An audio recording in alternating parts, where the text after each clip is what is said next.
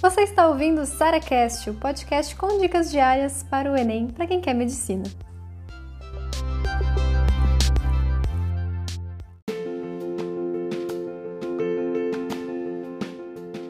Sara, tive coragem, larguei o meu cronograma, tô por conta das provas antigas, vou fazer todas as provas antigas.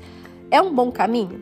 Depende. Eu preciso muito que você entenda que fazer prova antiga e estudar por questões não é fazer questões, não é fazer provas antigas, mas principalmente corrigi-las, entender os seus erros, buscar aprender as questões que você errou, buscar a teoria que seja de matérias que você não conseguiu usar ali na prova ou que você não sabia.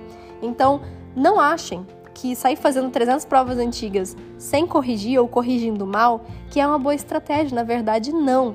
A melhor estratégia de estudo na reta final é sim você fazer as provas antigas, é sim você fazer simulado, contando no tempo certinho, mas principalmente que você aproveite muito o tempo da correção, que é tão ou mais importante do que propriamente fazer as questões.